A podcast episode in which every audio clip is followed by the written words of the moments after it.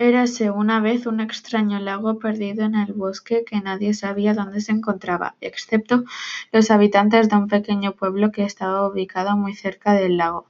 Nadie quería acercarse a ese lago porque oían cosas extrañas y algunos afirmaban haber visto algo enorme por sus alrededores. Por el día los habitantes eran felices, pero por la noche no se veía ni un alma por las calles del miedo que tenían. Varios niños se fueron de noche a investigar el por qué no les dejaban salir de casa. Estos niños se llamaban David, Jorge, Víctor, Ariadna y Sofía. Vieron algo moverse detrás de los matorrales. Fueron a ver lentamente y aterrorizados detrás del arbusto, pero al llegar no vieron nada. A Jorge se le ocurrió ir al lago para ver si podía conseguir ver algo. Al, al llegar vieron algo esconderse muy rápidamente dentro del agua.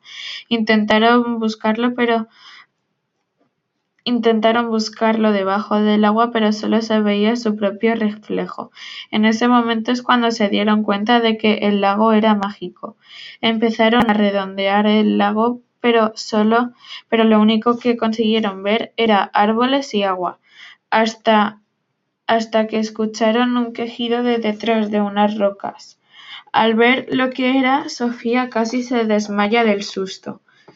Era la cría de una de esas criaturas del lago que estaba herida y pensaron curarla para ver si les enseñaba algo.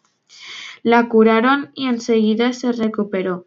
Para darles las gracias, les invitó esa noche a pasarla con todas las criaturas del lago. Desde que la curaron a la cría pensaron que lo que vieron zambullearse en el lago era su madre que les tenía miedo a los niños y les y, y la dejó abandonada.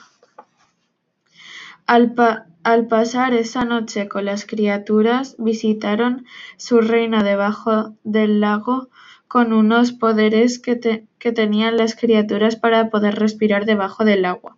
Antes de que se hiciera de día fueron a sus casas para que sus padres no sospecharan nada. Pero a David se le escapó algo y sus padres se lo dijeron a la resta de los padres. Y antes de que les castigaran, les enseñaron que las criaturas son inofensivas y el único problema que tenían era que se daban miedo unos a los otros.